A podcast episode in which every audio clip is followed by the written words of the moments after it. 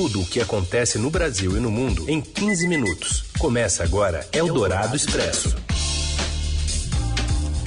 Olá, sejam muito bem-vindos. Eldorado Expresso está no ar. Aqui a gente reúne as notícias importantes no meio do seu dia.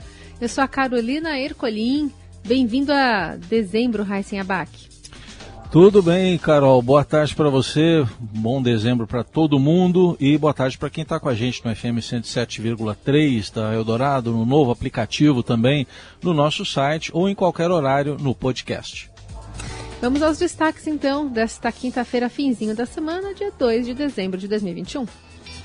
Governo de São Paulo decide manter o uso obrigatório de máscaras e a Prefeitura da capital paulista cancela o Réveillon diante do avanço da variante Omicron do coronavírus.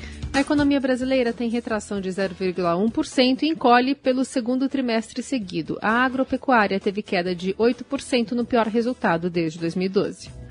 E ainda a possibilidade de mudança na correção da caderneta de poupança e os dois jogos que podem decidir hoje o campeão e mais um rebaixado no Brasileirão. É o Dourado Expresso. Tudo o que acontece no Brasil e no mundo em 15 minutos. Com recuo no PIB do terceiro trimestre, o Brasil entra oficialmente em recessão técnica, ou seja, dois trimestres seguidos de retração na atividade econômica. Mais informações vêm do Rio de Janeiro com a repórter do Broadcast Econômico, Daniela Amorim. Boa tarde. Boa tarde, Carolina. Boa tarde, Heisen. A economia brasileira ficou estagnada na passagem do segundo para o terceiro trimestre, segundo os dados divulgados pelo IBGE. O produto interno bruto teve ligeira queda de 0,1% após já ter recuado 0,4% no trimestre anterior, o que economistas classificam como recessão técnica. A estiagem derrubou o desempenho da agropecuária, que tombou 8%, enquanto a indústria foi prejudicada pelo desarranjo das cadeias produtivas, escassez de insumos e crise energética. Mesmo com a normalização de algumas atividades, a inflação pressionada e o mercado de trabalho ainda difícil impediram um impulso mais forte da demanda.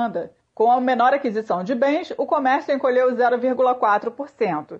Por outro lado, o consumo represado de serviços pelas famílias de mais alta renda ajudaram o PIB do setor a crescer 1,1% no terceiro trimestre. Sob a ótica da demanda, o consumo das famílias aumentou 0,9%, com a migração do consumo de bens para o consumo de serviços. As despesas do governo avançaram 0,8%, impulsionadas por maiores gastos com saúde pública e vacinação da população contra a Covid-19.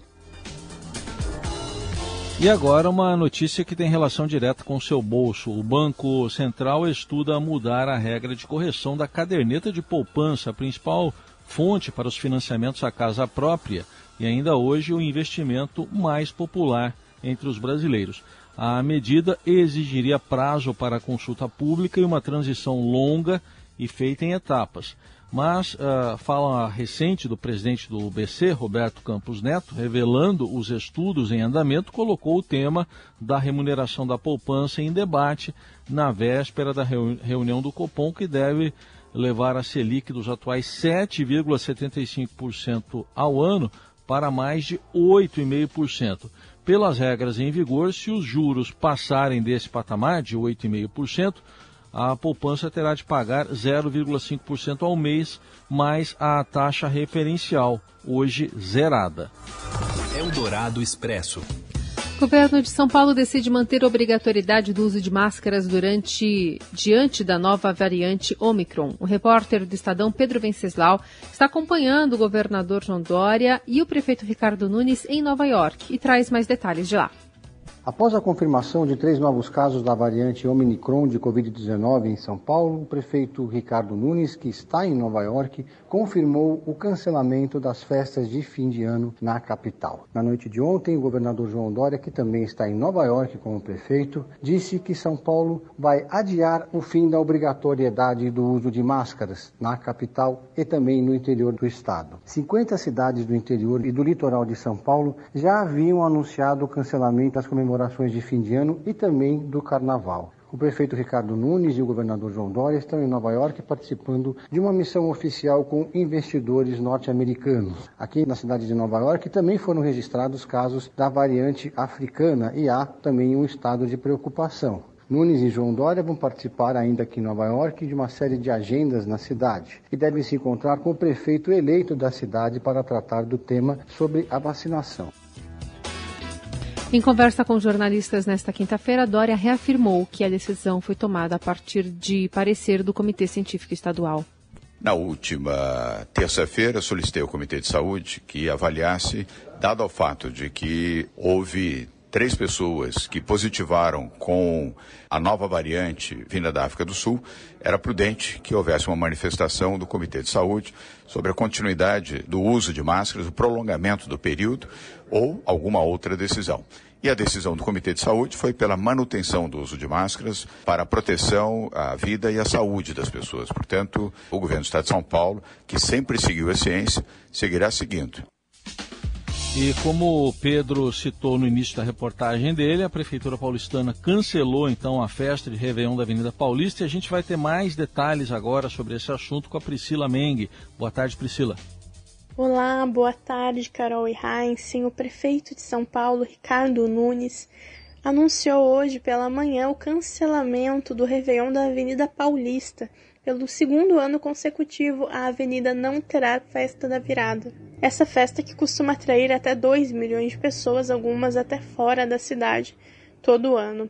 A decisão segue um parecer emitido ontem à noite pela Vigilância Sanitária, parecer que também indica a manutenção do uso obrigatório de máscaras na cidade. A principal motivação dessas decisões é o avanço da variante Omicron, foi identificada primeiro lá na África do Sul, mas que tem casos agora confirmados em vários continentes, trazendo um alerta também pelo mundo com um possível avanço da Covid em um momento em que a Europa tem se preocupado com uma quarta onda. A decisão, aliás, de cancelamento de festas de Réveillon tem se repetido em várias outras capitais brasileiras, pelo menos 18 decidiram cancelar, e isso inclui capitais turísticas que atraem pessoas de vários outros estados, como Florianópolis, Salvador e Recife. O prefeito do Rio, Eduardo Paes, comentou que por enquanto a festa de Copacabana está mantida, mas há uma expectativa que ele volte a falar sobre o assunto em breve. E a Prefeitura de São Paulo planeja ainda alterar o cronograma pré-estabelecido para a segunda e terceira doses dos imunizantes. Em entrevista à Band News, o secretário de Saúde, Edson Aparecido, informou que o município irá pedir autorização da Anvisa para reduzir o intervalo de cinco meses para quatro meses. O Comitê Científico do Estado de São Paulo também será consultado. Aparecido apontou que outros estados e o Conselho Nacional de Secretários Municipais de Saúde está consultando a agência reguladora para fazer a alteração.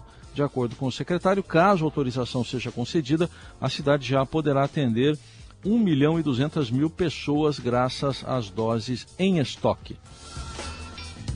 A tecnologia da Coronavac, de vírus inativado, aumenta as chances de que essa vacina funcione contra variantes do SARS-CoV-2, como a Omicron.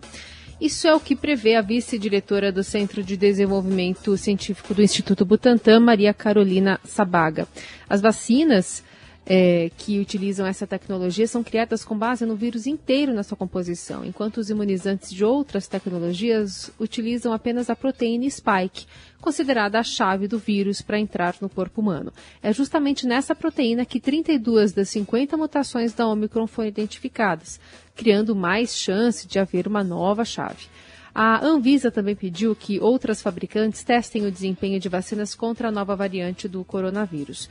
O órgão regulador informou que solicitou a Pfizer, Fiocruz e Janssen informações sobre os estudos em andamento para avaliar o impacto de novas cepas na eficácia e na efetividade dos imunizantes. A previsão da agência é que todos os dados das avaliações iniciais estejam disponíveis nas próximas semanas. A Anvisa lembrou que as vacinas atuais permanecem efetivas na prevenção contra a Covid, evitando casos graves e morte. E a chanceler alemã Angela Merkel anunciou nesta quinta-feira que os não vacinados serão proibidos de acessar lojas não essenciais e estabelecimentos culturais e recreativos no país. A medida é parte do esforço para conter o aumento das infecções por coronavírus, que voltaram a ultrapassar a marca de 70 mil novos casos diários. Após reunião com líderes federais e estaduais, Merkel afirmou que a medida é necessária diante da preocupação sobre uma possível superlotação dos hospitais na Alemanha. Ela argumentou que os não vacinados são mais propensos a desenvolver quadros severos da doença. Eldorado Expresso.